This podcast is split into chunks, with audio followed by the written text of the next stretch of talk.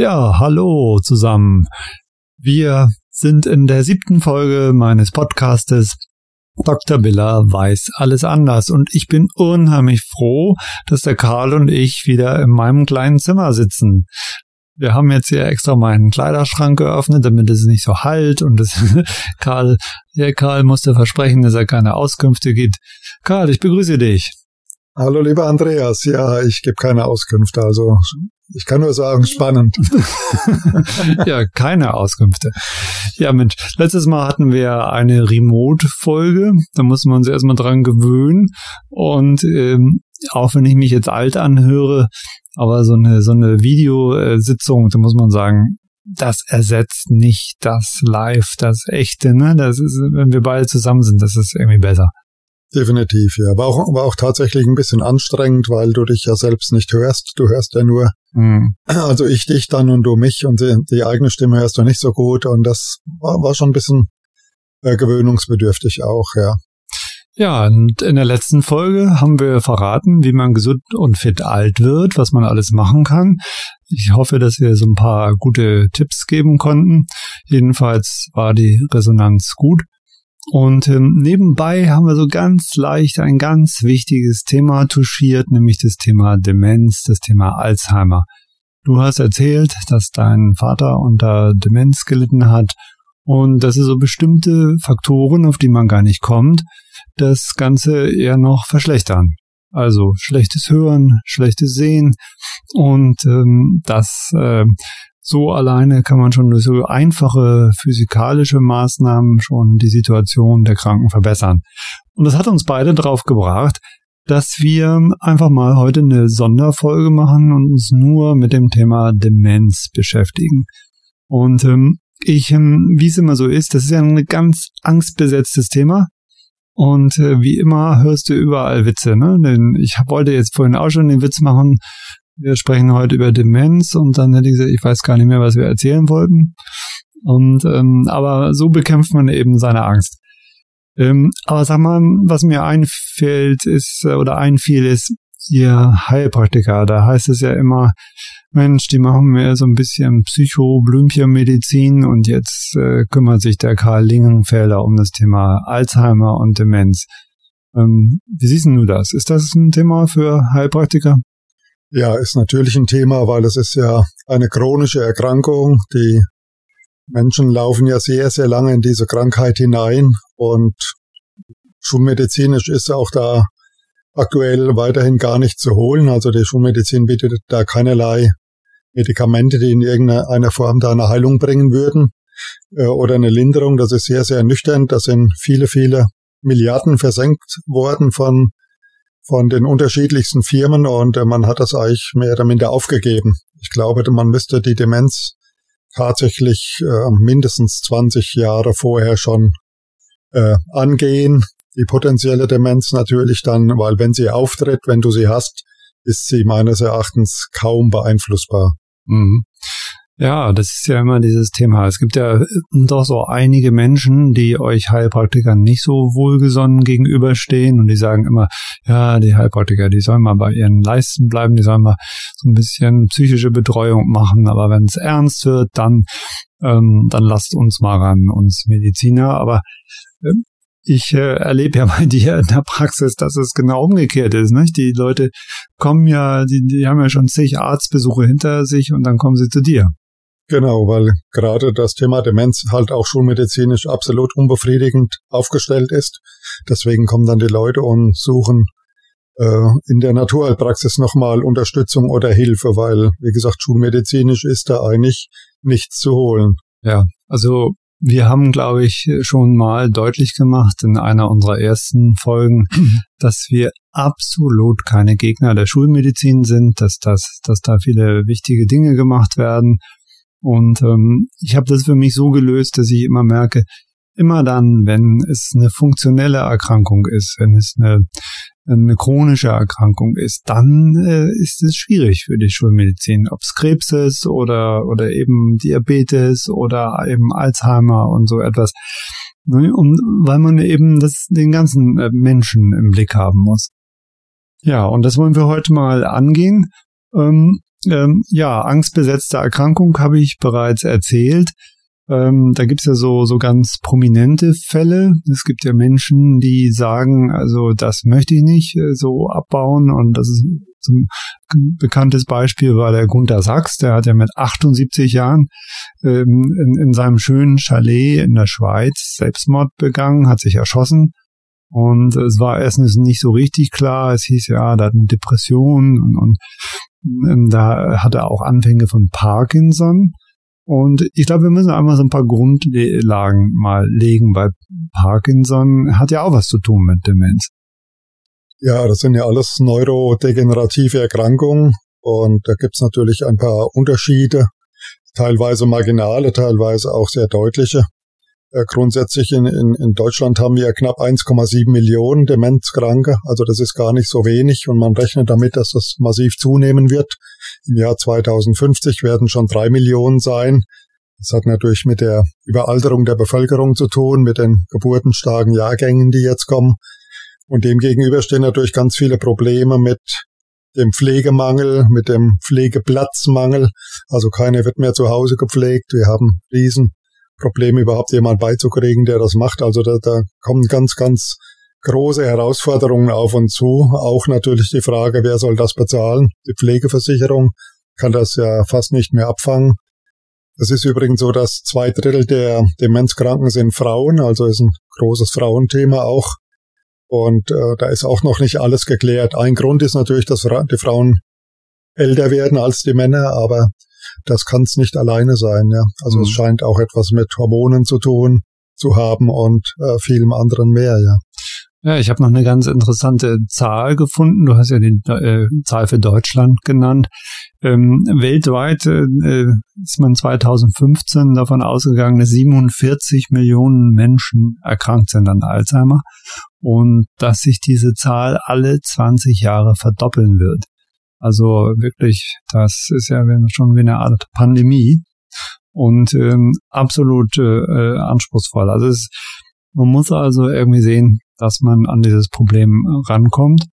Und ähm, ja, lass uns nochmal erklären. Also was äh, ist denn das eigentlich genau? Was, was, was, was ist eine Demenz? Was ist Alzheimer? Und ist es das Gleiche? Hm? Ja, gibt ja viel, verschiedene Formen von Demenzen. Die Alzheimer-Demenz ist die häufigste, ich glaube mit 60 Prozent. Dann gibt es noch die vaskuläre Demenz, die glaube ich, 20 Prozent ausmacht. Ich müsste da auch äh, nachschlagen, weiß das nicht genau auswendig. Mhm. Und dann gibt es äh, die Frontallappendemenz, das nutzt aber dem Einzelnen gar nicht so viel genau, welche er hat. Ähm, dann diese Louis-Körperchen-Demenz, also da, es gibt so ein paar Unterschiede. Die sind aber mehr oder minder auch marginal, außer bei der vaskulären Demenz, wo es halt um die, die Gefäße geht. Da gibt's vielleicht am ehesten auch noch therapeutische Ansätze, glaube ich, ja. Ja, das ist das Thema ja Durchblutung. Ne? Genau, also und ähm, kurz gesagt, Demenz ist der Oberbegriff und Alzheimer ist eben eine Form der Demenz. Genau. Das ist äh, ja ganz in interessant. Äh, das ist ja eine Erkrankung, die benannt ist nach ihrem Entdecker, Herrn Dr. Alzheimer. Der hatte eine Patientin und äh, habe ich gesehen, 1907 äh, war das und bei der hatte er festgestellt, dass sie also zunehmend unter Gedächtnisverlust äh, litt, unter Verwirrung, unter Angstzuständen. Und mit 56 ist sie dann gestorben und ähm, hat dann ihren Körper zur Obduktion freigegeben und er hat dann gesehen, dass es also zu einer enormen Atrophie der, also einer Abnahme der Gehirnmasse gekommen ist dass es so fibrilläre Einschüsse gab und extrazelluläre, also außerhalb der Zellen liegende Ablagerung. Und ähm, ja, das ist das ist auch heute jetzt ne der letzte Stand. Ich weiß, äh, was ist so der letzte Stand? Was was was äh, ist die Ursache für Alzheimer oder was was was beobachtet man? Ja, man macht ja ja vorwiegend zwei Aspekte verantwortlich. Das eine sind eben diese Tauproteine, äh, die sich da ablagern. Wir hatten das letzte Mal auch schon ein bisschen was dazu angesprochen, dass, das alles ein Stück weit auch natürlich ähm, wichtig ist und natürlich ist. Nur die, die wenn es zu viel ist, gibt's halt die Probleme, ja. Dann geht das genau ins andere, äh, in die andere Richtung. Das andere sind eben diese Amyloid-Ablagerungen. Also das ist alles so ein Stück weit, kann man sich das vielleicht als Verklebung und Verklumpung des Gehirns vorstellen. Dadurch können die Neuro Neuronen nicht mehr richtig kommunizieren. Ja. Und dann gibt es eben Probleme mit Denken, auch mit Fühlen. Die Leute haben ja teilweise richtige Persönlichkeitsveränderungen. Sie können sich nicht orientieren. Meine Oma hatte auch Demenz. Ich weiß, die ist ins Dorf gegangen, wusste ah, dann gar nicht mehr, was sie eigentlich will im Dorf. Also wenn sie, wenn sie einkaufen wollte, wo ist denn der Laden? Und hat dann ähm, später auch gar nicht mehr nach Hause gefunden. Mhm. Also die ganze, die, die Verknüpfung von Denkinhalten und so weiter, das war bei ihr massiv äh, gestört und die Menschen können dann aggressiv werden oder oft merken sie es am Anfang, überspielen das dann auch, versuchen dass, ähm, dass niemand etwas bemerkt davon. Also das ist schon auch gerade in der Phase, wo die Leute merken, da verändert sich etwas, glaube ich, äh, sehr einschneidender Prozess, ja. Ja, das war sicherlich das Thema, was Gunter Sachs dann zum, zum Selbstmord getrieben hat, weil es einfach doch auch furchtbar ist.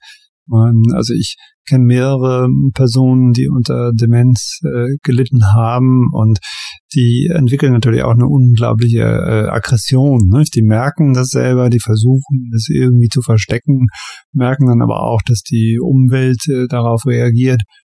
Und ähm, ich erinnere mich äh, daran, dass ich mal in so einer ganz hilflosen Situation war. Da, da äh, hat mich auch jemand angerufen, war völlig verwirrt und ähm, ja, was, was macht man dann? Ich habe im Moment überlegt, ne, was machst du jetzt? Sagst du jetzt, äh, Mensch, nee, das stimmt doch alles nicht und das ist doch Blödsinn, was du erzählst.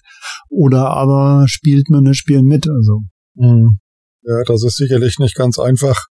Äh, da gibt's ja auch extra dann für die Angehörigen Schulungen, wie, wie man das eben abholt, wie man damit umgeht. Also äh, konfrontiert man jemanden dann ständig mit seinem nicht checken oder nicht wissen oder äh, tut man so, als sei alles in Ordnung oder versucht man eben Erinnerungen zu holen. Es gibt das ist ja das Spannende. Die Leute haben ja oft ein sehr, sehr gutes äh, Langzeitgedächtnis noch. Die erinnern sich sehr gut an Gedichte und mit denen kannst du Lieder singen von früher und sonst was, aber die können halt nicht sagen, was sie heute Morgen gefrühstückt haben. Mhm. Mhm.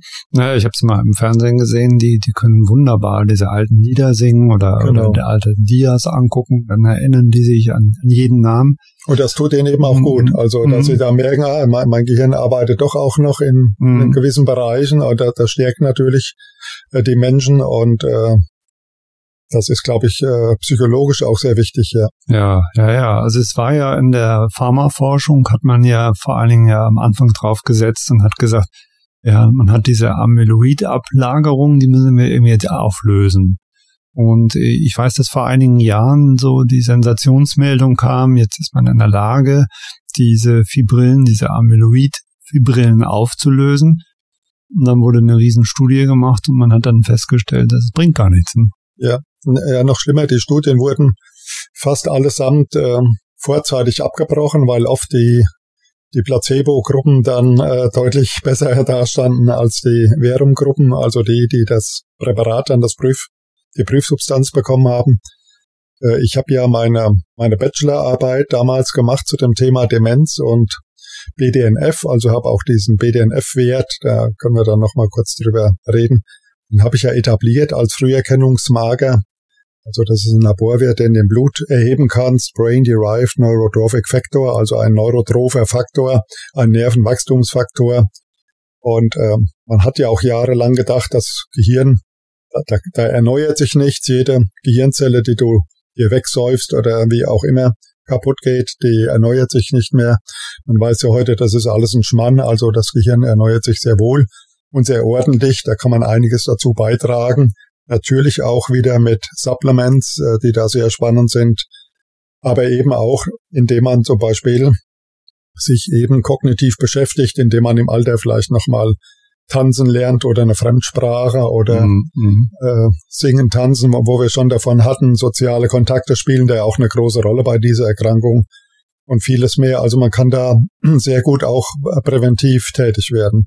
Ah, dann hast du diese Arbeit ja doch ziemlich ernsthaft betrieben und, und am Anfang hattest du doch eher gedacht, dass du dann mal im Fernsehen auftreten kannst als Bachelor, ne? Ja, richtig.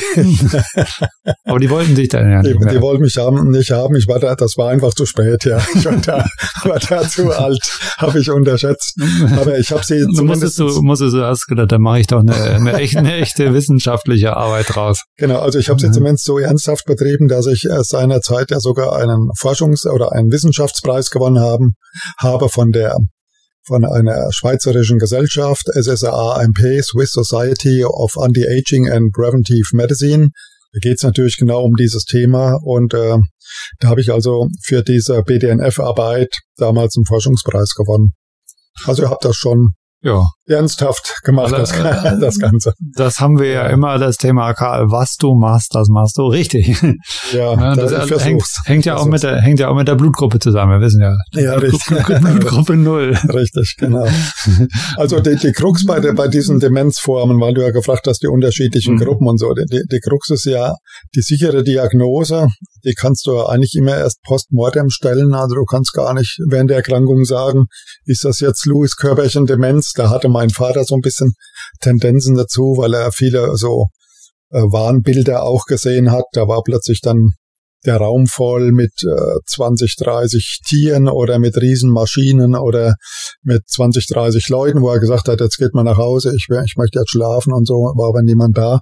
Also das ist so eine, eine Facette von dieser Louis-Körperchen-Demenz. Mhm. Aber mhm. am Ende des Tages, wie gesagt, ob es jetzt ein eine Alzheimer-Demenz oder Louis-Körperchen-Demenz oder Frontallappen oder das ist es relativ, glaube ich, am, am Ende des Tages relativ egal. Die Krux ist eben, das geht so mit 65 los, das sind ganz wenige Erkrankte und dann ähm, mit steigendem Alter alle fünf Jahre kannst du sehen, wie dann diese die Wahrscheinlichkeit und die Häufigkeit dramatisch zunehmen, ja, von eben ja, wann, von wann, dieser Erkrankung. Wann, ja. wann beginnt das denn? Also es ist denn dieses dieses erste, dass man Sachen vergisst, dass man man äh, das habe ich auch schon mal, dass ich dann mein Handy suche mhm. oder meinen Schlüssel suche oder so. Ist das dann schon das erste Zeichen? Ist das Nein, das Warnsignal? Beginnt eben, beginnt eben nicht damit, sondern das äh, das, das kommt, wie gesagt, das beginnt, glaube ich, 20, 30 Jahre vorher und man merkt nichts davon. Mhm. Man hat eben diese wie wir das letzte Mal das Thema schon hatten, Silent Inflammation, die hat man eben im Kopf, also das, so eine Neuroinflammation, eine chronische, das mm hat mhm. viele, hat viele Gründe, da fehlen Mikronährstoffe, die Blut-Hirn-Schranke ist vielleicht nicht dicht. Da gibt's natürlich Faktoren, die das massiv begünstigen, diese Erkrankung. Ein paar ganz wenige genetische, ApoE4, da erzählen wir vielleicht noch was dazu, wenn man diese, dieses Gen quasi doppelt hat, dann ist das Risiko wahnsinnig hoch, Alzheimer-Demenz zu bekommen. Aber ansonsten sind so Dinge wie, wie wir schon erzählt haben, also schlecht hören, schlecht sehen, wenig soziale Kontakte, äh, dann äh, Schädel-Hirntrauma spielt eine große Rolle und solche Dinge eben, ja. Ja, also es sind wie immer diverse Faktoren. Ne? Ähm, so, so, eine kleine Vorerkrankung, die man haben kann, äh, ist doch MCI, also das Mild Cognitive Impairment, also diese milde, ähm, äh, das milde Nachlassen, das leichte Nachlassen der kognitiven Fähigkeiten, MCI genannt. Das gilt ja so als Vorstufe. Ne? Ist, ist, ist das schon das, das erste Warnsignal dann? Das gilt als Vorstufe, aber äh, ich erlebe zum Beispiel ganz häufig, dass äh, eine typische Vorstufe die Depression ist. Ja. Also und das ist auch ein wahnsinniger Risikofaktor für Alzheimer-Demenz, dass mhm. die Leute äh, lange depressiv sind oder dass sie zum Beispiel Ein- und Durchschlafstörungen haben. Also auch Schlafstörungen spielen eine große Rolle. Deswegen ist wahrscheinlich auch Melatonin eins der spannenden Stoffe, äh, um mhm. dagegen zu halten. Das ist natürlich sehr unspezifisch, ne? Das ist unspezifisch. Das ja, ist so. Ja. Du hast eben gesagt, dass man das so richtig erst postmortem, also nach dem Tod feststellen kann durch eine Obduktion. Und da fiel mir sofort diese bekannte Nonnenstudie ein. Die, die ist ja wirklich spektakulär. Das, da sollten wir noch mal ein bisschen was drüber äh, erzählen. Das waren ja, äh, ich glaube, an einem Kloster in Amerika, in Minnesota, meine ich, ne? Genau. In Minnesota, da haben die Nonnen äh, äh, aus einer edlen Gesinnung heraus gesagt, wir wollen gerne, dass eben, äh, wir stellen unsere Körper für die Wissenschaft zur Verfügung und, und wir Es kann also nach unserem Tod können wir obduziert werden und dann kann nachgeguckt werden und dann hat man eine langjährige Studie begonnen und es ging eigentlich darum, dass man sehen wollte, was begünstigt denn die Entwicklung äh, von Demenz, was, äh, welche Faktoren sind wichtig und da eignen sich natürlich immer äh, hervorragend solche ja, ich sag mal, kasernierten Menschen, die so ähnliche Lebensweisen haben. Kloster, es gibt viele, viele solche Studien in, in Klöstern. Es gibt auch, ja, die Russen haben viel so, so bei, in, in, in Kasernen noch gemacht, bei mit Rekruten viele Studien. Kommen einem jetzt so ungünstige Bilder gerade im, äh, im, in den Kopf, ja, aber, aber ähm, das ist natürlich hervorragend. Das sind alles Leute so im ähnlichen Alter, ähnliche Lebensweise. Da gibt's dann nicht so nicht so viele Faktoren, die ablenken mhm. können. Nicht? Ja, und die, die, dann gab es ja diesen Fall dieser einen Ordensschwester, die war hoch, hochbegabt, sehr intelligent und ähm, die ist, äh, ich weiß nicht, wie alt sie geworden ist, also, aber die war eigentlich gesund, geistig gesund bis ins hohe Alter, fit, äh, alles war in Ordnung. Ja, und dann hat man sie geöffnet nach ihrem Tod, so wie sie es vorbestimmt hatte, und dann gab es eine Riesenüberraschung. Genau, der hatte nämlich, das Gehirn war letzten Endes von seiner Anatomie her in einem absoluten Spätstadium von Alzheimer. Das war also völlig durchsetzt von diesen Ablagerungen, von diesen Plaques und von diesen Tauproteinen. Eigentlich hätte man mit diesem Gehirn nicht mal mehr sprechen können. Ja. Und die war aber bis ein, zwei Tage vor ihrem Tod hat im Garten gearbeitet, war geistig topfit. Mm, mm. Und das hat natürlich vieles in Frage gestellt von, von diesen Arbeiten, die man, die man äh, ansonsten kennt. Also da, da muss es irgendwie weitere Faktoren geben, dass trotz diesen Ablagerungen ein Gehirn normal arbeitet. Ja. ja, könnte das denn auch sein, dass, dass diese Ablagerungen einfach äh, ein Schutzstoff sind? Wir haben ja schon bei Cholesterin drüber gesprochen dass das eventuell einfach ein Schutzfaktor ist für, für geschädigte mh. Gefäße und das einfach aus irgendeinem Grund da irgendeine Schädigung stattfindet und, und der Körper dann jede Menge von diesen Beta-Amyloiden bildet. Das sind sie. Also in geringen Mengen schützen sie tatsächlich das Gehirn, aber in diesen Riesenmengen, wie man es eben bei dieser Ordensschwester gefunden hat, erklärt sich das überhaupt nicht, wieso sie mm, noch mm, normal mm.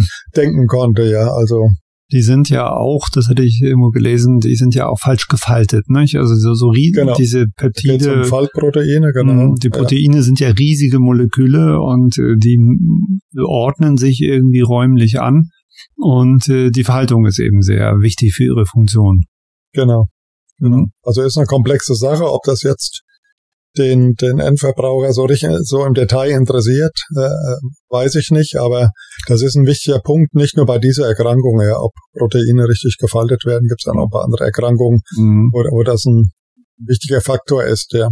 Auf jeden Fall, da läuft was richtig schief im Kopf. Und da gibt's tausende von Ideen, warum das so ist. Also Acetylcholinmangel. Äh, es gibt auch die Ideen mit Aluminium. Man hat vermehrt hier und da Aluminiumablagerungen gefunden.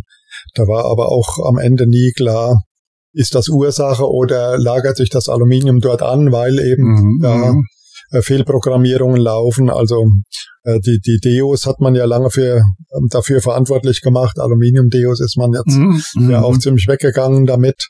Aber das ist zum Beispiel ein spannender Umweltfaktor, dass äh, Aluminium als, als äh, neurotoxischer Stoff eben eine, ein Faktor sein könnte, ja. Ja, es wird, es wird natürlich immer schwierig bei solchen Risikofaktoren, weil es ja oft mehrere sind, die da zusammentreffen. Ne? Denn äh, vielleicht ist es gar nicht Aluminium alleine und dann hat man Leute, die ständig Kontakt haben mit Aluminium und sich von morgens bis abends mit Deus-Spray einsprühen und die haben trotzdem dann nachher kein Demen keine genau. Demenz, keine. Alzheimer, so, so wie wie äh, Helmut Schmidt. Ne? Genau. Da muss ich, oh, Helmut Schmidt, da fällt mir gerade was ein.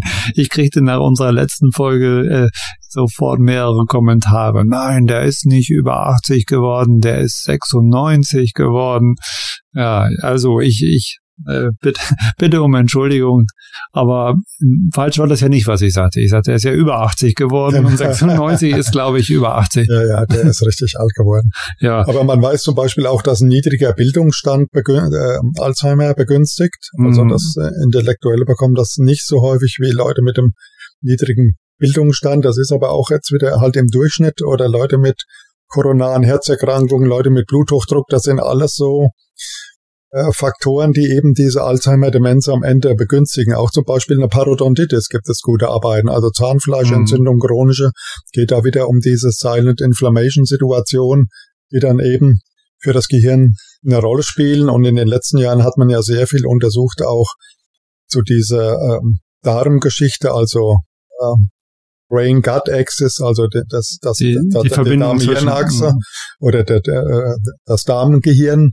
Und ähm, da hat man auch festgestellt, dass Lactobacillen äh, etc. sehr günstig ähm, sehr günstigen Einfluss haben, um mm. eben keine Demenz mm. zu bekommen. Mm. Ja. Und wie gesagt, äh, Depression geht da, äh, ist da oft eine, eine Vorstufe, also es schützt eben vor diesen ganzen neurologischen Erkrankungen, auch zum Beispiel vor, pa vor Parkinson gibt es sehr gute Arbeiten im Kontext eben Darm, Darmgesundheit, also da eine gute Bakterienflora zu haben.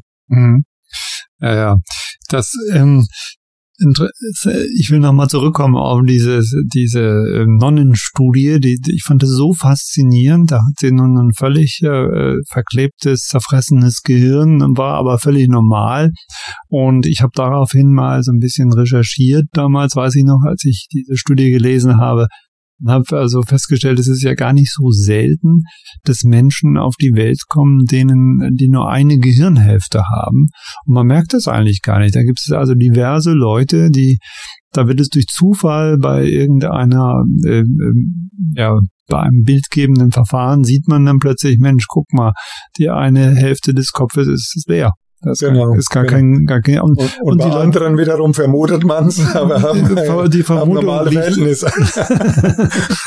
die Vermutung hat man öfter mal, ja. Ja, ja es, ist, es ist wahnsinnig faszinierend, was, was dort kompensiert werden kann. Und so war das wahrscheinlich auch bei dieser Ordensschwester. Absolut. Also es, äh, äh, ein Studienkollege hat mir mal ein Foto von seinem Patienten gezeigt, also eine MRT-Aufnahme. Das war ein Schullehrer. Ich möchte die jetzt hier nicht diffamieren, aber der hatte ein ganz, ganz kleines Gehirn. Also das war nicht viel größer wie eine Haselnuss, unglaublich. Und er hatte auch eine ganz normale, ganz normale Denkstrukturen gehabt, eine, eine, eine gute Intelligenz. Also verrückt, ja. Ja, aber das weiß man ja sowieso, dass nicht die mit den größten Köpfen, dass das auch die schlauesten Leute sind. Genau. Das kommt ja, ja. nicht, also, kommt ja nicht auf die Größe an, das wissen wir ja. Genau. Auch, auch beim, auch beim Gehirn. Ja, genau. auch beim Gehirn, nee, genau. aber, Genau, also die Synapsen ist halt mhm. ist entscheidend, wie, wie der Rechner läuft, ja, und wie er trainiert wird. Da, das sind, glaube ich, wichtige Faktoren. Absolut. Jetzt was macht denn die Schulmedizin im Moment? Also es wird wenig geforscht, hast du gesagt? Es wird ich, wenig geforscht. Viele haben hingeschmissen. Es gibt, es gibt mehrere Pharmafirmen, die, die gesagt haben, mit Demenz machen sie nichts mehr, weil da ist einfach Geld versenkt worden ohne Ende. Natürlich gibt es ein großes Interesse aufgrund der hohen Erkrankungsdaten. Es erkranken jährlich 300 noch was 1000 neu, 350.000 oder so jährlich. Und da gibt's natürlich ein Rieseninteresse, weil das ein großes Wirtschafts, äh, Wirtschaftsthema auch ist. Aber da wurde eben Geld versenkt äh, im ganz großen Stil. Und das ist mega frustrierend. Äh, ich hatte damals bei meiner Arbeit also fünf, sechs große Studien gezeigt und die sind alle abgebrochen worden. Die haben alle also brutal im, im, zwei, im hohen zweistelligen Bereich Millionen versenkt und dann hat man das irgendwie abbrechen müssen, weil nichts Gescheites rumkam. Ja. Mhm, mh. Also ganz, ganz übel. Aber es gibt auch Medikamente im Moment, nicht? Also die, die Leute kriegen ja was aufgeschrieben beim Arzt. Es gibt ein paar Medikamente, die auf dem Markt sind. Das ist aber relativ ernüchternd, was die können. Die können im Idealfall äh, zu einer Verlangsamung führen, dass man so ein, zwei Jahre gewinnt.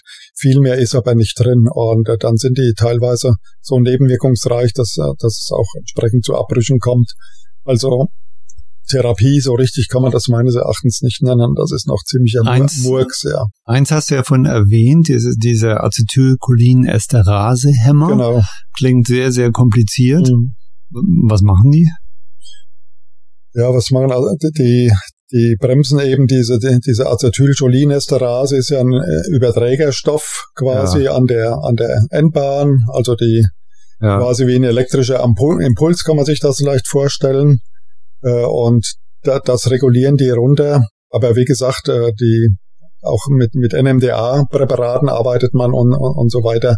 Das ist alles relativ ernüchternd. Ah, das sind ja, also wenn, wenn ich mich erinnere, ich habe ja auch bei den Agrarwissenschaftlern so ein paar Semester nebenbei gemacht. Das, das Schöne bei der Biologie, da kannst du auch frei auswählen, was du so machen kannst. Hm, das sind doch auch irgendwelche Insektizide, meine ich so. Acetylcholin ist der Rasehämmer.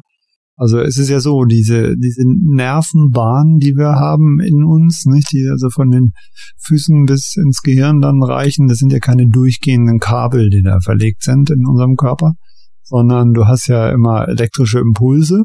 Wenn dir irgendwie, wenn jemand auf den Fuß steigt oder, oder der fällt ein Hammer auf den Fuß, dann geht das Signal ja in, in, ins Hirn. Und ähm, das geht also nicht rein elektrisch, sondern die sind immer wieder unterbrochen, diese Nervenfasern und dann äh, von sogenannten Synapsen. Und an diesen Synapsen wird das elektrische Signal ja immer in ein chemisches Signal äh, umgewandelt. Was soll der Quatsch? Ähm, es geht einfach darum, dass man an solchen Stellen, an solchen Synapsen kann man eben, ähm, kann der Körper das Signal verstärken, beschleunigen oder aber auch abschwächen, je nachdem, wie es gebraucht wird. Und ähm, diese chemischen Botenstoffe, die in, in diesem Spalt wirken, das sind eben, ist eben Acetylcholin. Und ähm, damit das jetzt nicht die ganze Zeit da rumschwimmt im, im, im, Spalt, wird es dann wieder gespalten. Das machen Enzyme und das ist eben diese Acetylcholinesterase. Und beim ähm, Insektiziden, das weiß ich noch, ich habe das hat mich so beeindruckt als Kind. Meine Eltern hatten, äh, als ich Kind war, hatten so, so eine Dose Paral, glaube ich, hieß das damals, ne? Diese, dieses In Insektenkiller-Zeug. Das, das damals war man da nicht so, nicht so. Heute haben sie sowas natürlich nicht mehr.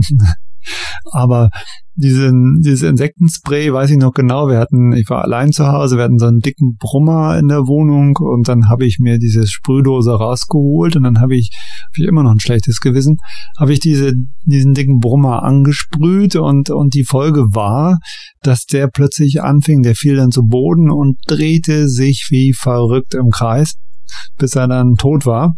Und das ist ja genau dieser Effekt, nicht? Da wird dann das Acetylcholin nicht mehr abgebaut, das Enzym wird gehemmt und du hast zu viel Acetylcholin dann im synaptischen Spalt und, und dann äh, werden eben alle Muskeln, alles wird aktiviert und die Fliege, die ist völlig unkontrolliert und bis sie dann stirbt. Ja, und so, und das, das ist jetzt ein Alzheimer-Medikament. Das ist ja auch spannend. Spannend, ja.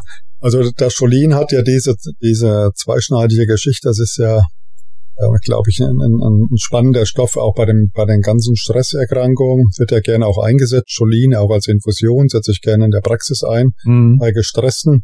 Auf der anderen Seite, das ist eine absolute Kontraindikation zum Beispiel für den Parkinson dann. Ja, da ist es genau gegenteilig da ist das, ist dieser Stoff Gift, weil die da schon so viel davon haben. Ja, ja, ja, ja, ja, das ist ja diese, heißt ja auch Schüttellähmung, nicht? Genau, dann, dann genau, die haben da schon so viel Stress mhm, damit, mhm. mit, mit Jolene und das ist dann, ja, sehr problematisch, ja. Ja, und dann gibt's eben noch, hatte ich, hatte ich vorhin noch kurz geguckt, äh, diese NMDA-Rezeptor-Antagonisten. Genau, ja, äh, genau. Da fällt mir nicht viel zu ein, dir? Äh, mir fällt da ein bisschen was zu ein, aber ich glaube, es ist nicht richtig spannend für den, hm. den Endverbraucher, ja. ja. Ja, nee, okay. Also das sind so die beiden Möglichkeiten, aber wirklich äh, eigentlich keine guten therapeutischen Optionen. Nein, ist relativ ernüchternd. Also müssen wir mit der Naturheilkunde was machen. Genau, was, was die, die hat auch viel zu bieten, da ist auch relativ viel geforscht worden. Das habe ich natürlich alles im Rahmen meiner Arbeit damals äh, untersucht. Da gibt es natürlich ähm, vor allem erstmal das, das DHA, also diese Omega-3-Fettsäuren und da vor allem der DHA-Anteil. Äh, ist sehr, sehr spannend fürs Gehirn. Da, da gibt es gute Arbeiten und dann die B-Vitamine natürlich. B1, B6, B12, Folsäure gibt es sehr gute Arbeiten. Es gibt Arbeiten mit Zink, äh, es gibt Arbeiten mit Quercetin, mit Resveratrol, mit Curcumin, es gibt Arbeiten mit ähm, dem in, äh, mit dem indischen wollte ich schon sagen, mit dem griechischen Bergtee und äh, mit Selen auch, mit Q10, mit Phospholipiden, mit Alpha-Liponsäure. Und ich habe ja meine Arbeit mit NADH gemacht. Das ist das Coenzym äh, vom Niacin, also vom Vitamin B3. War auch sehr, sehr spannend und ein sehr potenter Stoff. NADH ist ein sehr spannender Stoff auch bei der Depression. Habe sehr gute Erfahrung bei Depression und auch sehr gute Erfahrung bei Parkinson. Ja, jetzt hast du ja so viel aufgezählt. Jetzt äh, ja, das ein, müssen wir jetzt ein bisschen zerlegen. Ich habe mal so. Das, das lassen Sie mal sortieren, so eins nach dem ja. anderen. Also die B-Vitamine, die hatten wir ja schon häufiger mal. Vor ja. allen Dingen diese Dreierkombination B6, B12, Folsäure. Mhm. Und ähm, da geht's ja auch darum, den Homozysteinwert zu senken. Und genau. ich, ich, erinnere mich an die, ich glaube, wie hieß denn diese große Studie? Vita Cock, meine ich, ne? War das nicht Vita Cock oder so? Kann ich, sein, da müssen, kennst du dich besser aus. Da müssen wir nochmal ja. noch nachlegen. Das war, irgendwie gab es da eine, meine ich, irgendwie eine, wollte man das mal zeigen beim Patienten, nicht bei Tieren oder so, sondern beim Patienten ob denn diese drei B-Vitamine irgendwie die kognitiven Fähigkeiten oder die, die Einschränkungen, die, die man hat, die man im Alter hat, ob man äh, da gegenwirken kann. Und zunächst erinnere ich mich, aber wir müssen das mal nachtragen, ähm, zunächst erinnere ich mich, war da kein signifikanter Effekt und da war Riesenenttäuschung. Die Kritiker, die das immer schon gewusst haben, dass das nichts nicht funktioniert, die haben gesagt, seht ihr, jetzt machen wir mal eine vernünftige Studie und dann geht's nicht. Aber ich erinnere mich daran, dass es so eine Subgruppenanalyse äh, gab und man hat dann gezeigt, dass Menschen, die gut versorgt waren mit Omega-3-Fettsäuren, auch die haben wir ja schon lobend erwähnt, mhm. insbesondere DHA, dass die davon profitieren konnten. Also, und da, das ist, da tun wir Menschen uns ja immer, immer wirklich schwer. Wir haben es ja am liebsten einfach und ein klar, Stoff, ja. ein Stoff, zack, peng und es wirkt. Und ähm, das ist eben nicht so. Ne? Das sind mehrere Faktoren. Und wenn jetzt noch ein dritter dazukommen würde, wird es noch schlimmer. Ja, das stimmt. Also ich habe damals, weiß ich noch, ähm, nach dem Studium dieser dieser Studie gesagt, das ist ja eine Sensation. Da müsste ja jetzt jeder losrennen und das einnehmen, ja. der da dieses diese ersten kognitiven Einschränkungen hat. Ja, also das, das ist auf jeden Fall ein Versuch, kann auf man sagen. Fall. Das ist, macht Sinn, haben wir ja sowieso gesagt. Homozystein ist ja auch ein gefährlicher Risikofaktor für Herz-Kreislauf-Erkrankungen. Also klares Go für äh, die B-Vitamine. Genau, vor allem hier würde ich jetzt schon bei der Diagnostik ansetzen. Man kann ja heute alle B-Vitamine und auch in ihre bioaktiven Formen vor allem messen. Man kann die Omega-3-Fettsäuren messen, man kann das Q10 messen, man kann das Melatonin messen. Das misst man nachts um, um 1 Uhr. Stellt man sich einen Wecker und ähm, schaut, wie hoch der Melatoninwert ist. Ich weiß jetzt nicht mehr, ist es 1 Uhr oder 2 Uhr. Ich glaube sogar nachts um 2. Also da, das, das kann man ja gut abgreifen. Selen kann man messen und ähm, also die meisten dieser Stoffe, die ich erwähnt habe, da kann man erstmal eine gute Diagnostik machen und dann sagen, da klemmt es und das macht eben Sinn, zuzuführen. Und ein spannender Wert ist eben dieses BDNF, auch dieser Brain-Derived Neurotrophic Factor. Der ist äh, im Gehirn lokalisiert, vor allem auch im Hippocampus, wo ja auch die Veränderungen vorwiegend stattfinden bei, bei Alzheimer-Demenz. Das ist eins der, äh, der großen äh, Regionen, die da befallen werden, oder der Hauptregion. Und da gibt es eben zwei Untergruppen dieses BDNFs, weil der, der sitzt auch in den Thrombozyten drin als so eine Art Speicher also eine Blutplättchen. Man kann eben das freie BDNF messen oder das gesamte BDNF und kann daraus Rückschlüsse ziehen. Das hat eben meine Arbeit ergeben, äh, wie gut die Versorgung ist damit und kann dann eben auch, und das war das Spannende, äh, durch eine Intervention feststellen, ob dieser BDNF-Wert steigt, indem du zum Beispiel äh, Sport machst. Das ist gut belegt, dass über, auch über Kraftsport, aber auch über Ausdauersport der BDNF-Spiegel steigt und damit das Risiko für Demenz, aber eben auch für Alzheimer oder Parkinson deutlich gesenkt werden kann. Sehr, sehr spannend. Sehr interessant.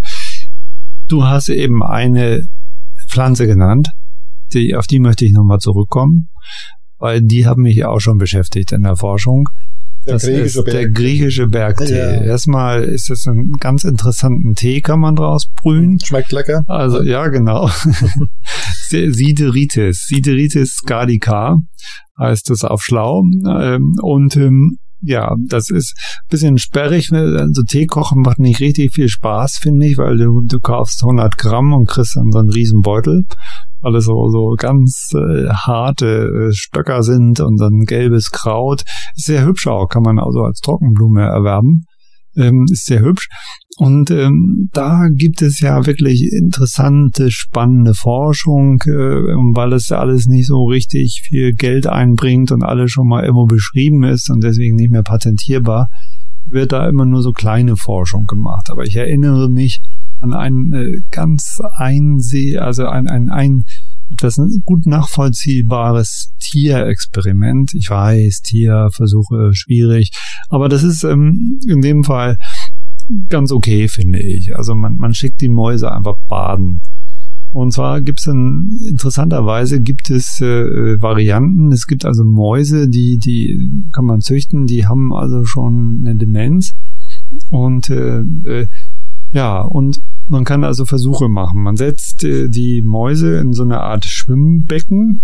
Ähm, das ist das Morris Wasserlabyrinth. Äh, und also einfach nur ein, ein, Becken. Und in diesem Becken ist an einer Stelle ganz dicht unter der Wasseroberfläche eine Plattform eingebaut. Und die Maus wird also äh, baden geschickt, kriegt eine Badehose an und eine Badekappe und dann springt sie rein.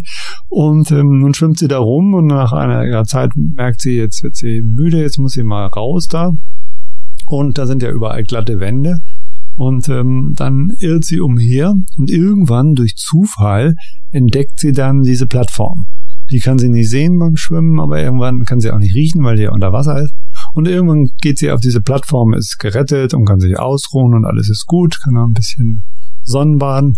Und am Rande dieses Beckens sind überall Markierungen. Und wenn man jetzt äh, eine gesunde, normale Maus nimmt und lässt sie dann irgendwie ein paar Tage später wieder schwimmen, dann hat die überhaupt kein Problem. Dann schwimmt die sofort zu dieser Plattform, weil sie sich das gemerkt hat. Ah, da hinten, da ist doch da, wo die Wand so und so die Bezeichnung hat, da kann ich hin. Und dann äh, schwimmt sie dahin. Eine Alzheimer-Maus, die also hier äh, gestresst ist, die ähm, entsprechend vorerkrankt ist, die, bei der kannst du diesen Versuch so oft wiederholen, wiederholen, wie du willst. Also die findet diese Plattform nicht. Die sucht jedes Mal wieder neu, die hat es einfach vergessen.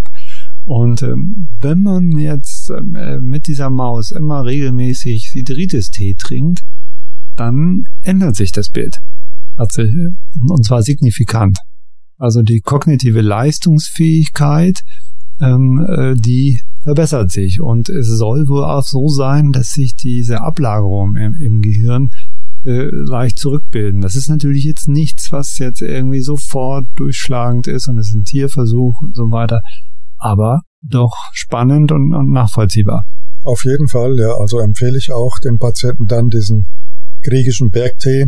Ich habe auch sehr gute Erfahrungen gemacht mit dem Grüntee, weil der auch neurologisch spannend ist ähm, den setze ich dann als Infusion ein. Mhm. Also Infusion mit Grüntee oder Infusion mit Resveratrol. Da habe ich schon sehr, äh, sehr deutliche Verbesserungen von, Alzheimer-Demenz gesehen bei Patienten, die so Anfangsstadien äh, hatten, da ein bisschen orientierungslos waren. Und ähm, da kann man zuschauen, wie sich das verbessert. Ja, also ich bin natürlich ein Riesenfan davon, sowas auch äh, in, in, Form von Extrakten zu sich zu nehmen, in Form von Kapseln, nicht, nicht weil ich äh, Industrie, ehemaliger Industrieangehöriger bin und, und äh, mich über Gewinne gefreut habe. Nee, einfach weil du musst es ja standardisiert machen. Und ich hab mal, das ist, fällt mir gerade bei Grüntee ein, ich habe mal Versuche gemacht. Ich habe mal äh, wirklich ähm, äh, Grüntee aufgebrüht, so wie man es machen soll. 80 Grad heißes Wasser. Ich habe auch mal kochendes Wasser genommen, so dass die Bitterstoffe da rauskommen. Es ist wirklich sehr, sehr schwer, diese Grüntee-Katechine da zu extrahieren in ausreichender Menge. Ich habe das alles analysieren lassen, habe ja sie ganz viele Versuche gemacht, habe auch mal so eine Teezeremonie, habe so ein Kimono, Kimono angezogen und so. Und das hat, hat aber hat, hat also, auch nichts gebracht. Hat auch nichts gebracht. Die, also nee, es ist einfach so durch diese übliche, das ist einfach kein industrielles Verfahren und und ein Großteil bleibt in der in der in den, in den, Blättern drin und genau. das siehst du ja auch. Du kannst ja auch Grüntee zum Beispiel mehrmals aufbrühen und das schmeckt eigentlich immer noch ganz gut. Ja, der, die Krux ist ja der, der eigentliche Wirkstoff, der dann greift. Das ist ja dieses EGCG, Epigallocatechingalat, wie der Name schon erahnen lässt. Das ist gallebitteres Zeug und äh, äh, wenn du denn das rausholen willst aus dem Tee, weil viele Patienten sagen mir natürlich, ich trinke grünen Tee, aber das ist der Effekt ist da sehr ernüchternd, weil du einfach diesen, du müsstest den stundenlang köcheln, das wäre gallerbitter, das wird sie mhm. nicht mehr runterbringen. Und das ist aber eigentlich der Wirkstoff. Da sind wir wieder bei den Bitterstoffen, hatten wir auch schon äh, mit angesprochen immer wieder, wie, wie gesund diese Bitterstoffe sind. Man trainiert sie überall raus bei den Pflanzen und ähm, das ist aber eigentlich der, der entscheidende Wirkstoff EGCG. Ja, also von den Pflanzen her ist es auf jeden Fall, es ist, man muss dazu sagen, es ist nie so, dass ein Demenzkranker, wenn er jetzt mal eine Woche Siteritis oder, oder Ginkgo trinkt oder Grüntee trinkt, dass er dann alles wieder vorbei ist. Aber es ist eine Option und eigentlich müsste da viel mehr dran geforscht werden. Absolut. Also nochmal. Man kann sich ja breit aufstellen, also mit den B-Vitaminen, mhm. mit der Alpha-Liponsäure die sehr spannend ist, weil sie gerade auch ähm, im, im fettlöslichen Bereich dann den oxidativen Stress senkt. Also die, Lip die Lipidoxidation, die Fettoxidation, das ist ja ein großes Problem bei dieser Erkrankung auch. Und da ist natürlich die Alpha-Liponsäure spannend, die kann man einnehmen, die kann man infundieren und ähm, eben mit den Omega-3-Fettsäuren. Also wenn man sich da breit aufstellt, kann man meines Erachtens gute Effekte erreichen, aber eben nicht mehr in, in späten Stadien, da wird's schwierig. Ja. Also da sind wir wieder eigentlich voll in der Prävention drin. Also mit spätestens 50, wenn man sich schützen will vor Demenz, müsste man da starten, meines ja. Erachtens. Aber wir haben ja auch hier wieder dieses Thema Silent Inflammation, die chronische genau. Entzündung, die so unterschwellig abläuft. Und da gibt es ja viele Faktoren. Ich glaube, wir machen da, wir hatten ja schon mal ein, eine Folge dazu. Aber das ist immer wieder wichtig und, und wenn man die entsprechenden Stoffe dann einnimmt, die das senken hier, die Entzündung senken, dann ist man gut aufgestellt. Und bei den Pflanzen, ich fasse es nochmal eben zusammen, also ähm, es ist bei der vaskulären Demenz ist, ist Ginkgo interessant, ähm, Sideritis, der griechische Bergtee ist interessant, äh, dann hattest du gesagt, der grüne Tee, den kann man ja sowieso jeden Tag trinken.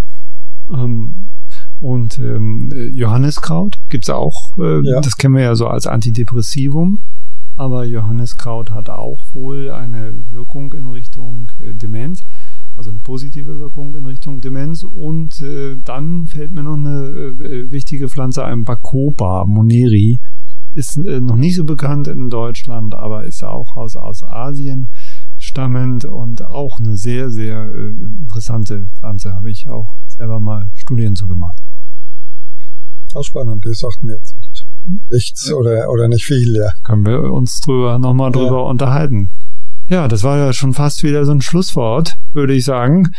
Ähm, die Zeit ist verflogen, wie immer. Karl, ich finde es heute wieder viel schöner mit dir zusammen in einem Raum. Wir nicken uns hier immer mal zu und, und, und lächeln uns an und, und das ist einfach viel schöner. Definitiv. Also, also wie die alten Leute dir immer sagen, Videokonferenz, nein, das kann, kann man nicht, das Gespräch kann man da nicht, ein, ein Gespräch unter Menschen kann man nicht ersetzen.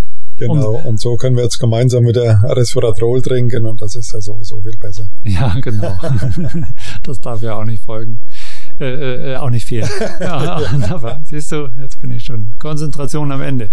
Äh, ich freue mich auf das nächste Mal. Ich wünsche dir noch eine gute Zeit und bis demnächst. Dir auch, Andreas. Bleib gesund. Ciao, ciao. Ciao.